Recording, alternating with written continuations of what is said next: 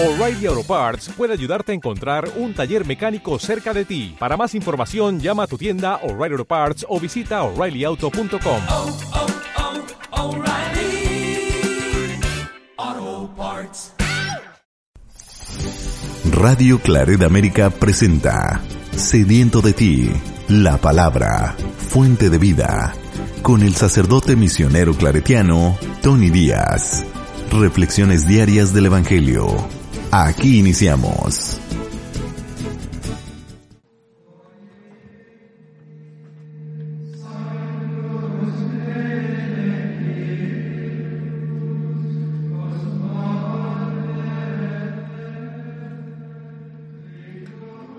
Bienvenidos hermanos a nuestras reflexiones bíblicas de las lecturas del día. Hoy es jueves después de la solemnidad de la Epifanía. La primera lectura de hoy viene de la primera carta de Juan, capítulo 4, versículos 19 al capítulo 5, versículo 4. Queridos hijos, amamos a Dios porque Él nos amó primero. Si alguno dice, amo a Dios y aborrece a su hermano, es un mentiroso. Pues quien no ama a su hermano a quien ve, no puede amar a Dios a quien no ve. Además, Jesús nos ha dado este mandamiento. El que ama a Dios, que ame también a su hermano. Todo el que cree que Jesús es el Mesías, ha nacido de Dios. Todo el que ama a un padre ama también a los hijos de éste. Conocemos que amamos a los hijos de Dios en que amamos a Dios y cumplimos sus mandamientos, pues el amor de Dios consiste en que cumplamos sus preceptos. Y sus mandamientos no son pesados, porque todo el que ha nacido de Dios vence al mundo y nuestra fe es la que nos ha dado la victoria sobre el mundo. Palabra de Dios. El salmo responsorial es el salmo 71 y el responsorio es que te adoren Señor todos los pueblos, que te adoren Señor todos los pueblos. Comunica, Señor, al Rey tu juicio y tu justicia al que es hijo de reyes. Así tu siervo saldrá en defensa de tus pobres y regirá a tu pueblo justamente. De la opresión rescatará a los pobres, pues estima su vida muy valiosa. Por eso rogarán por él sin tregua y lo bendecirán a todas horas que bendigan al Señor eternamente, y tanto como el sol, viva su nombre, que sea la bendición del mundo entero, y lo, pro, y lo aclamen dichoso las naciones. Que te adoren, Señor, todos los pueblos. El Evangelio de hoy viene de Lucas capítulo 4 versículos 14 al 22. En aquel tiempo, con la fuerza del Espíritu, Jesús volvió a Galilea. Iba enseñando en las sinagogas, todos lo alababan y su fama se extendió por toda la región. Fue también a Nazaret, donde se había criado. Entró en la sinagoga como era su costumbre hacerlo los sábados, y se levantó para hacer la lectura se le dio el volumen del profeta Isaías, lo desenrolló y encontró el pasaje en que estaba escrito. El Espíritu del Señor está sobre mí, porque me ha ungido para llevar a los pobres la buena nueva, para anunciar la liberación a los cautivos y la curación a los ciegos, para dar libertad a los oprimidos y proclamar el año de gracia del Señor. Enrolló el volumen, lo devolvió al encargado y se sentó. Los ojos de todos los asistentes a la sinagoga estaban fijos en él. Entonces comenzó a hablar diciendo, Hoy mismo se ha cumplido este pasaje de la escritura que acaban de oír. Todos le daban su aprobación y admiraban la sabiduría de las palabras que salían de sus labios. Palabra del Señor. Muy bien, damos comienzo a nuestra reflexión de las lecturas de hoy. Continuamos leyendo de la primera carta de Juan y el tema del amor aún continúa. Es el tema central de esta bella carta de Juan, la primera carta de Juan. Dice, queridos hijos, amamos a Dios porque Él nos amó primero.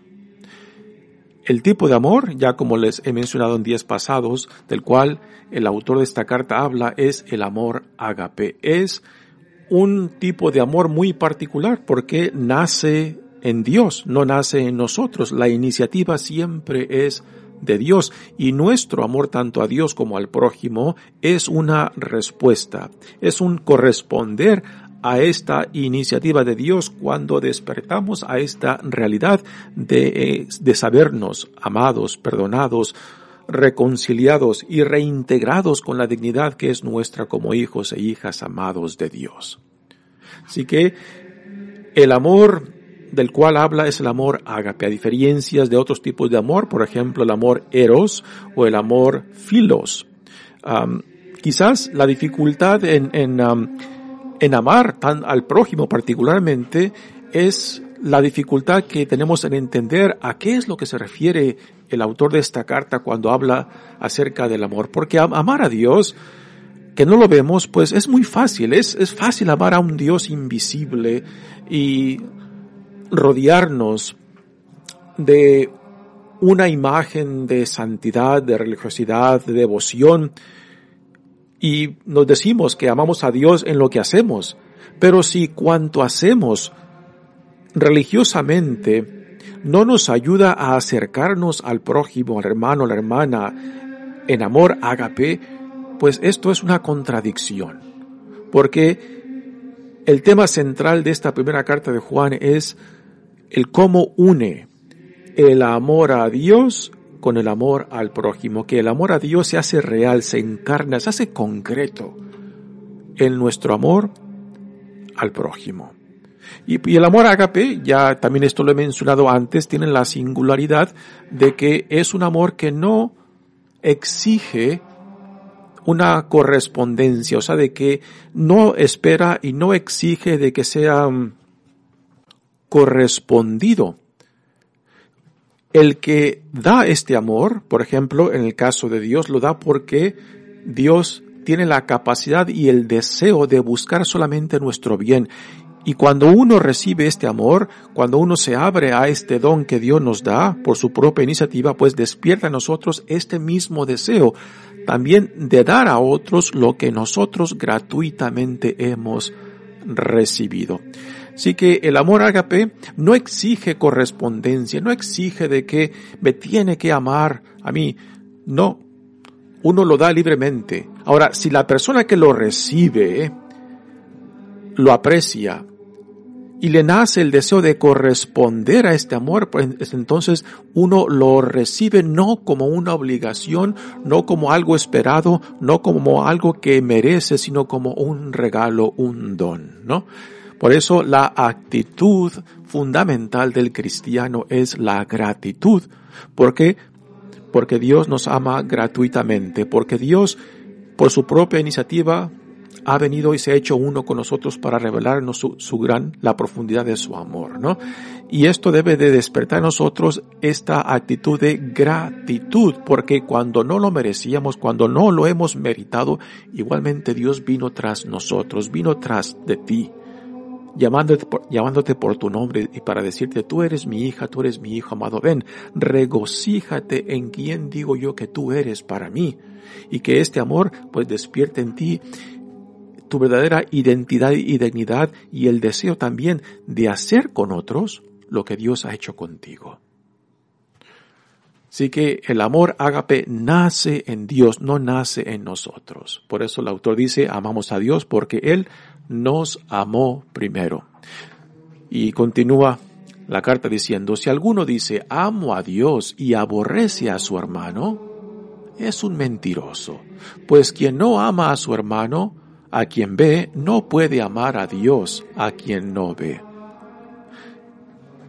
A veces nos podemos rodear de esta imagen religiosa y santa, esta imagen de ser, digamos, una persona buena, una persona muy religiosa, una persona muy devota, pero si este mismo esfuerzo que ponemos en nuestra religiosidad, en nuestra devoción, en el estar ante el Santísimo, por ejemplo, si este mismo esfuerzo no lo dedicamos para amar al prójimo, al hermano, pues entonces hay una contradicción aquí en nosotros.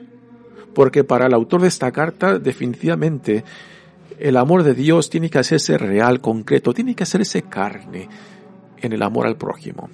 Y como dije antes, quizás la dificultad está en que no entendemos el sentido de la palabra amor que utiliza el autor de esta carta, ¿no? Quizás para la mayoría de nosotros que vivimos en, en, en, en, en Occidente pensamos de que amar significa tener estos sentimientos emotivos, tener esto, este querer, este amar que tenemos con, por ejemplo, con nuestros familiares, con nuestros buenos amigos, con, nuestros buenos cuates, ¿no? Y que esta misma forma de amar, pues la tengo que tener con aquel que me cae gordo, con aquel que lo aborrezco, con aquel que se me hace difícil, que aunque no encuentro por dónde darle para que se deje querer y se deje amar, ¿no? Pues ese no es el tipo de amor del cual el autor de esta carta está hablando. El amor Agape tiene la singularidad que busca solamente una cosa, el bien del prójimo. Si el prójimo, si el hermano o la hermana pues no acepta, no recibe lo que yo le ofrezco, pues ya, eso ya corre por cuenta de él o de ella, ¿no? Pero, pero aunque esa persona no lo reciba, eh, no lo aprecie, no me corresponda, igualmente yo seguiré amando porque busco solamente el bien de ellos, porque no espero y no exijo que, que ser correspondido. Porque el amar de esta manera es, e, es un donarse, es un darse porque tengo la capacidad y tengo el deseo de expresar lo que Dios me ha dado a mí a otros, ¿no? Quizás llegará un día en que aquel hermano, aquella hermana difícil de dejarse de querer, pues finalmente pueda abrir su vida, pueda abrir su corazón a lo que se le da, ¿no? Por eso, la necesidad de ser constante en nuestro amor. Repito, no es tener esos sentimientos, no es tener ese, ese cariño, es tener el deseo sincero, profundo de el bien de la otra persona, del hermano o de la hermana del prójimo. Así que no confundamos el amor agape con el amor sentimental. El amor del cual se habla aquí es un compromiso, es algo que nace en nosotros cuando nosotros mismos hemos experimentado el amor de Dios en nosotros. Así que este amor no depende de mi voluntad, no depende de mi esfuerzo, depende de la, del encuentro con Dios que despierta en mí este amor que Él ha volcado en mí y sobre, toda su creación. Y esto es lo que nos capacita, lo que nos da el deseo de hacer lo mismo con otros. Dice, además Jesús nos ha dado este mandamiento, el que ama a Dios, que ame también a su hermano. Nuevamente, eh, ya les uh, había comentado antes de que la forma en que el autor de esta carta, que también es el autor del Evangelio de Juan, pues es utilizando la imagen de un espiral, ¿no? Que le va dando vueltas al mismo tema um, hasta llegar al centro que es Dios, que es Cristo mismo. Pues aquí en esta carta ya varias veces ha repetido el mismo tema del amor y la conexión explícita entre el amor de Dios y el amor al prójimo. Y aquí nuevamente lo está repitiendo con palabras un poco diferentes, pero el punto lo repite porque es central, central a nuestra identidad de ser cristianos. continúa diciendo, todo el que cree que Jesús es el Mesías ha nacido de Dios. Ya esto también lo, lo mencionó en la lectura de ayer y la de anteayer. Todo el que ama a un padre ama también a los hijos de éste. Conocemos que amamos a Dios, a los hijos de Dios, en que amamos a Dios y cumplimos sus mandamientos, pues el amor de Dios consiste en que cumplamos sus preceptos. Y sus mandamientos no son pesados. Deje repito esto porque es importante. Y sus mandamientos no son pesados. Yo creo que para muchos de nosotros a veces se nos hace pesado eh, el ser una persona buena, el vivir según a lo que Dios nos llama en Cristo, el de cumplir los mandamientos, el de cumplir el mandamiento del amor, porque lo vemos como algo que tenemos que forzarnos, como algo que, algo que se nos ha impuesto. Y la religión no es esto, la religión nace del encuentro con Dios. La religión nace de la iniciativa del Dios que ha venido en busca nuestra, ¿no? La religión no es un deseo personal, la religión no es algo que yo busco, que yo me creo, que yo me esfuerzo, no. La religión siempre es una respuesta a una iniciativa de Dios que ha venido en busca nuestra. Así que cuando el autor dice y sus mandamientos no son pesados, lo dice desde la experiencia de saberse amado, reconciliado, sanado, restaurado, reintegrado por la pura gracia de Dios, por la pura iniciativa. Y esto, y esta experiencia es lo que ha despertado en el autor el amor mismo. Y le da la capacidad y el deseo de así como Jesús se donó, se entregó por todos, por la salvación del mundo, de que también nosotros, por este amor que Dios ha volcado en nosotros, por esta gracia, por esta iniciativa de Dios, pues también nosotros somos llamados a imitar a Jesucristo, a donarnos, a entregarnos con esa misma disponibilidad, puesto cuando aún no lo merecíamos, cuando aún no lo meritamos, igualmente Dios nos amó y nos continúa amando. Este es el principio de la religiosidad. Este es el, el, principio del discipulado. Por eso el autor dice, y sus mandamientos no son pesados porque es Dios quien nos capacita por medio de su amor, por medio de su espíritu para poder responderle con fidelidad y con los frutos del reino. Él es quien nos, quien hace posible nosotros lo que nos pide. Y continúa, porque todo el que ha nacido de Dios vence al mundo. Este nacer de Dios, otra expresión que se puede utilizar es la conversión o la palabra que el Nuevo Testamento utiliza, la metanoia. Ah, este es un cambio, un cambio de mente, un cambio de corazón, de que si yo estoy orientado en cierta dirección y por la gracia de Dios me doy cuenta que Dios viene a mí, llamándome por mi nombre.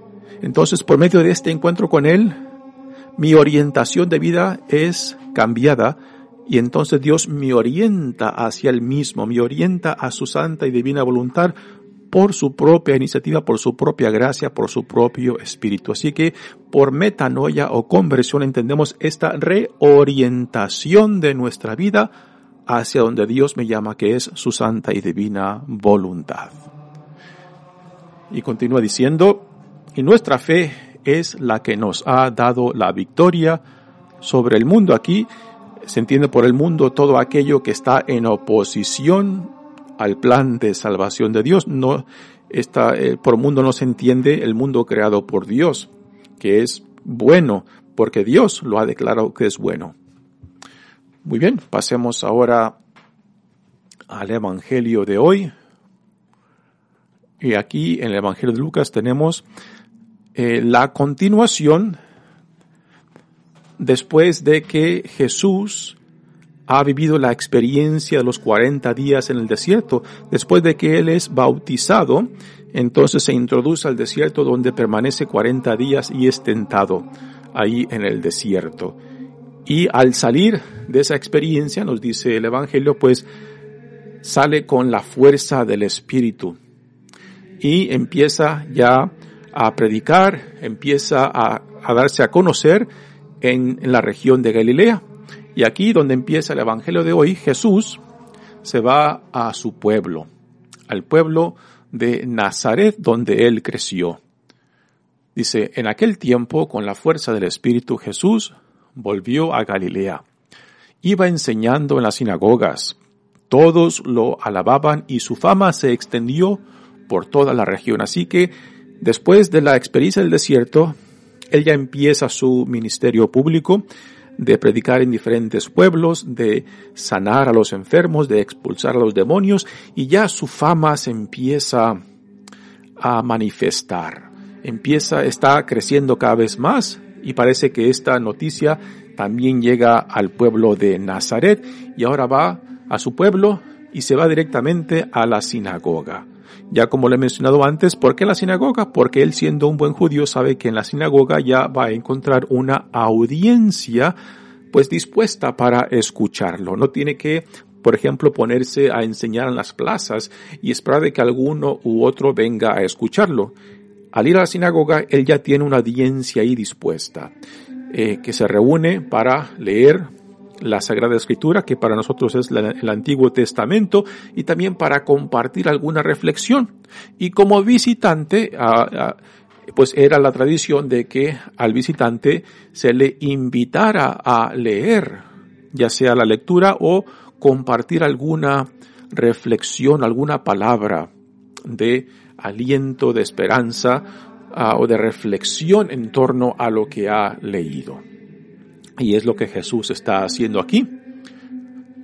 Pero ahora imagine, eh, utilicemos la imaginación para poder apreciar esta escena. Jesús salió de la experiencia del desierto, lo dice el Evangelio, con la fuerza del Espíritu. Y ya empieza su ministerio público y su fama crece. La gente lo alaba, la gente le reconoce que aquí hay algo nuevo y diferente en él y son los pobres, son los marginados, son los que menos cuentan para el mundo, para la sociedad, para los que tienen en poder, los que más son atraídos a esta proclamación del reino de Jesús mismo, ¿no? Y ahora que Jesús viene a Nazaret, su pueblo se encuentra de que a primeras a primeras lo reciben bien y a primeras reconocen que en él hay algo nuevo y diferente. Pero después nos daremos cuenta de que lo rechazan, lo niegan, porque piensan que lo conocen porque creció entre ellos. Ellos solamente ven, ven a Jesús desde fuera, pero aún no conocen la vida, la procesión interna de la cual vive Jesús, su relación con Dios Padre, ¿no? Y porque no reconocen su procesión interna, su relación con Dios Padre, pues tampoco van a reconocerlo a él. Dice, fue también a Nazaret donde se había criado. Entró en la sinagoga como era su costumbre hacerlo los sábados. Y se levantó para hacer la lectura. Así que es muy probable de que a Jesús, el encargado, el responsable de la sinagoga, le haya dado el pergamino, el, el pergamino del libro del profeta Isaías. Y Jesús recibe el libro del profeta Isaías, lo desenrolla y va buscando una cita específica del profeta Isaías. Y parece que la encuentra y dice, se le dio el volumen del profeta Isaías, lo desenrolló y encontró el pasaje en que estaba escrito. Aquí quizás la pregunta sale, ¿no? Eh, ¿Fue la lectura que el encargado de la sinagoga le dio a leer o fue el pasaje que Jesús buscara por sí mismo, porque este, esto que ahora eh, leeré, pues viene siendo la proclamación de su misión. Con estas palabras que Jesús lee del profeta Isaías, pues la utiliza para definir cuál es su misión como el Hijo de Dios, como el Mesías, como el enviado.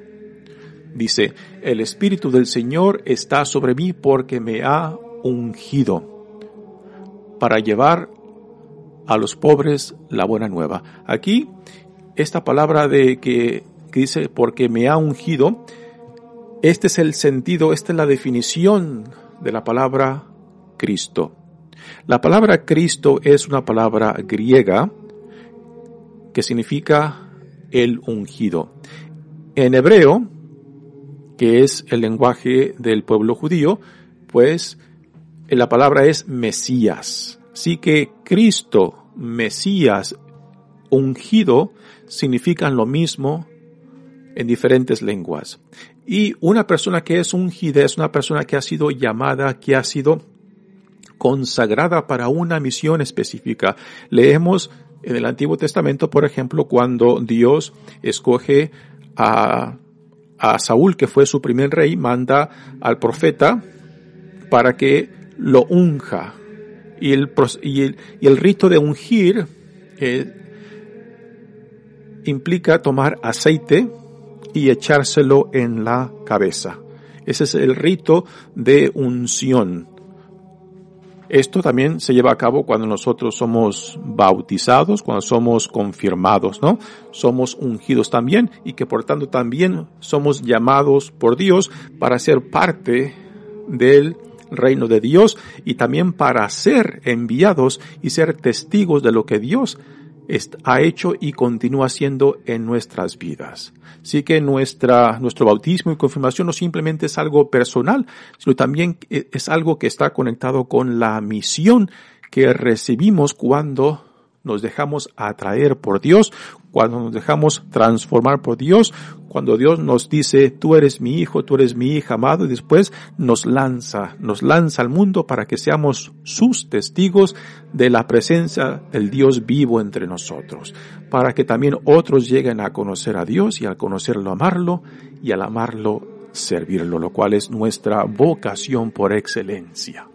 Y aquí en esta proclamación de su misión Jesús dice, el Espíritu del Señor está sobre mí porque me ha ungido para llevar a los pobres la buena nueva, para anunciar la liberación a los cautivos y la curación a los ciegos, para dar libertad a los oprimidos y proclamar el año de gracia del Señor.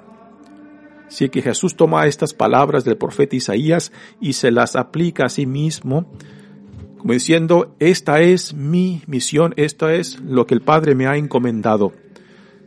Y es muy importante entender de que cuando Jesús cita al profeta Isaías, esta proclamación de su misión lo pone en una relación específica con los marginados, con los pobres, con los rechazados, con aquellos que no cuentan para nada para el mundo, particularmente para, para los que tienen poder, para los que tienen dinero, para los que eh, determinan las decisiones del mundo. Y son aquellos que Dios los ve con gracia, los ve no porque sean mejores, no porque sean perfectos, no porque no sean pecadores, sino porque el mundo, para el mundo no cuentan, para el mundo son invisibles, pero que, pero que para Dios son sus hijos e hijas. Entonces Jesús, Jesús al leer esta proclamación de misión de Isaías que él la hace suya, nos dice que Jesús se pone o hace una opción por los marginados, por los pobres, por los rechazados, por los que no cuentan para nada para el mundo y desde esa perspectiva proclama el reino. Esto no quiere decir que Jesús está rechazando a los de media clase, a los de clase alta, a los, a los que tienen dinero, no, no está diciendo eso. Lo que está diciendo es de que Dios en Jesucristo hace una opción de ponerse, de pararse, de estar con aquellos que para el mundo no cuentan nada para decirnos algo muy importante, que en la manera que nuestra religiosidad, que nuestra relación con Dios se hace real y se hace carne, entonces nos tiene que acercar a aquellos que para el mundo no cuentan para nada, aquellos que son marginados, aquellos que el poderoso, el rico, aquellos que tienen la posibilidad de cambiar y transformar el mundo, pues simplemente no lo hacen porque ven al pobre, al marginado, al que no cuenta para nada como ni humano, que no vale la pena. Y Dios en Jesucristo nos dice todo lo contrario. Por eso, cuando decimos de que Dios hace una opción preferencial por el pobre, por el marginado, nos dice que seremos juzgados en la manera de que tratamos a los más vulnerables entre nosotros, en la manera que nosotros eh, busquemos crear un plano de justicia donde todos tengan la oportunidad, la dignidad, por ejemplo, también la posibilidad de la educación, de la salud, para valerse por sí mismo. No es simplemente regalar, no es simplemente eh, dar sin esperar, no es crear la posibilidad, la oportunidad para que todos tengan esa esa oportunidad de valerse por sí mismo, también de contribuir para otros. Así que lo que Jesús hace somos llamados a imitarlo. Dice, después Jesús enrolló el volumen, lo devolvió al encargado y se sentó. Los ojos de todos los asistentes a la sinagoga estaban fijos en él. Entonces comenzó a hablar diciendo, hoy mismo se ha cumplido este pasaje de la escritura que acaban de oír. Así que en esta, esa proclamación de esa misión, la proclamación de su misión, Jesús ya hace real su ministerio. Y la gran ironía es de que en su propio pueblo a últimas Jesús será rechazado porque piensan que lo conocen, porque piensan eh, que porque ha convivido con ellos saben de dónde viene, saben ah, de que en él no habrá gran cosa, pues no viene de familia, de sociedad, no viene de riqueza, no viene de poder, no viene de posición social, pero porque piensan que lo conocen, y esto ocurre mucho en nosotros. Mientras más cercanos estamos a una persona, particularmente a aquellas que nos cuesta tener una relación buena, pues mientras más cerca estamos a ellos, más nos cuesta ver lo bueno que hay en ellos. Y tenemos la tendencia de ver lo peor y es aquí lo que sucede en el pueblo de Nazaret porque la gente no puede ver más allá de sus narices, no puede ver más allá de lo que piensan que Jesús él y por eso no lo reconocen. Y tristemente Jesús se marcha de su propio pueblo después de que después de que en el resto de Galilea, después de que ha salido de, la experiencia del desierto lleno del Espíritu Santo, ahora como que le desinflan, le desinflan su globo, ¿no?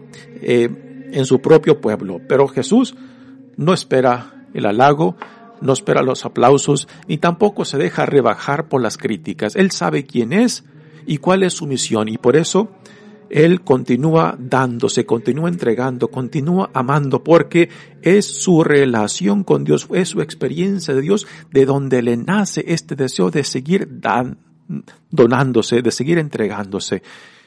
Y depende de cada quien si reciben el don, si aprecian el don y dejan que ese don de gracia despierte en ellos el deseo también de vivir como ciudadano del reino que Dios está inaugurando en él. Mi nombre es Padre Tony Díaz, misionero claretiano. Que Dios los bendiga. Radio Claret América presentó Sediento de ti, la palabra. Fuente de vida. Sus comentarios son importantes. Contáctenos en radioclaredamerica.gmail.com Oh, oh, oh, O'Reilly. You need parts? O'Reilly Auto Parts has parts. Need them fast? We've got fast. No matter what you need, we have thousands of professional parts people doing their part to make sure you have it. Product availability. Just one part that makes O'Reilly stand apart. The professional parts people. Oh, oh.